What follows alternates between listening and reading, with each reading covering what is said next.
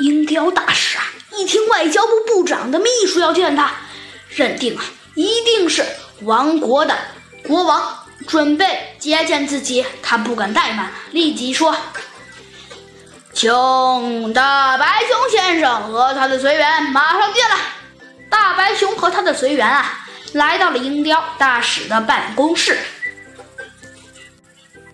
小鸡墩墩对鹰雕大使说：“哎。”我是本国外交部部长的秘书，听说大使先生带给国王了一件礼物，可否让本人先见识一下？鹰雕大使半信半疑的看了看这个外交部部长，不过这也让小鸡墩墩呐出了一身冷汗，因为他不得不承认自己的这个大肚子确实够格了，可是个个头很容易被看出来呀。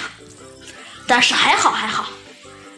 鹰雕大使也没在意，说道：“哦，当然可以。”鹰雕大使说着说着，突然问道：“难道贵国外交部部长对这件稀世珍宝还不放心吗？”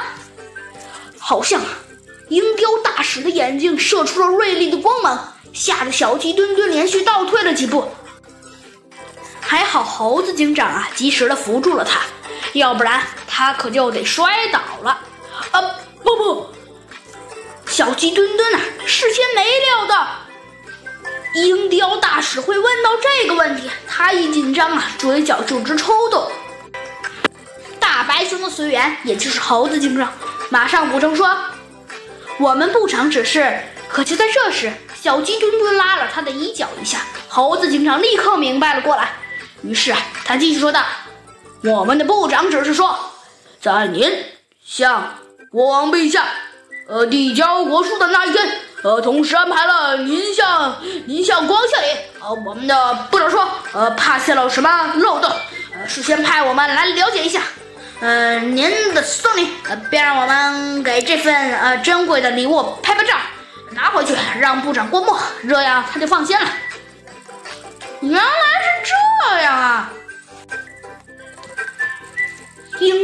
鹰雕大使又望了望小鸡墩墩，不对，也又望了望大白熊。大白熊这回啊，心又提上来了。但是啊，这回鹰雕大使啊，并不是担心小鸡墩墩的个头，而他是在想，他搞不明白，为什么这位随员比这外交部部长的秘书还还聪明呢？所以啊，他实在搞不明白。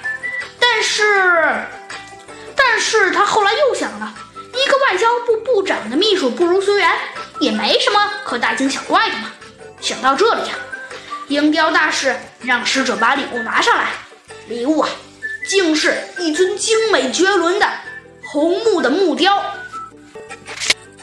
见着这尊精美的木雕啊，大白熊。也就是小鸡墩墩赞不绝口，说：“嘿，这简直是巧夺天工啊！”他的随员当然了，也是猴子警长，也附和着说：“呃，的确，啊，不对，呃，的确如此。呃，让我给这尊木雕呃拍张照。我想，呃，我们的国王陛下见了这份大礼，一定会爱不释手的。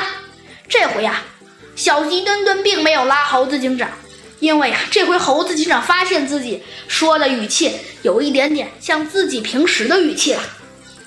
呃，一定一定是这样的。大白熊连忙向随员发布指令：“呃，快快快，快快快拍照！”小鸡墩墩说着说着就感觉有些别扭了，因为他从来没向猴子警长发过指令啊。但是他是不得不说的，于是他继续说道：“呃，从从从从几个角度登登场。”拿回去，让让让部长先先看看。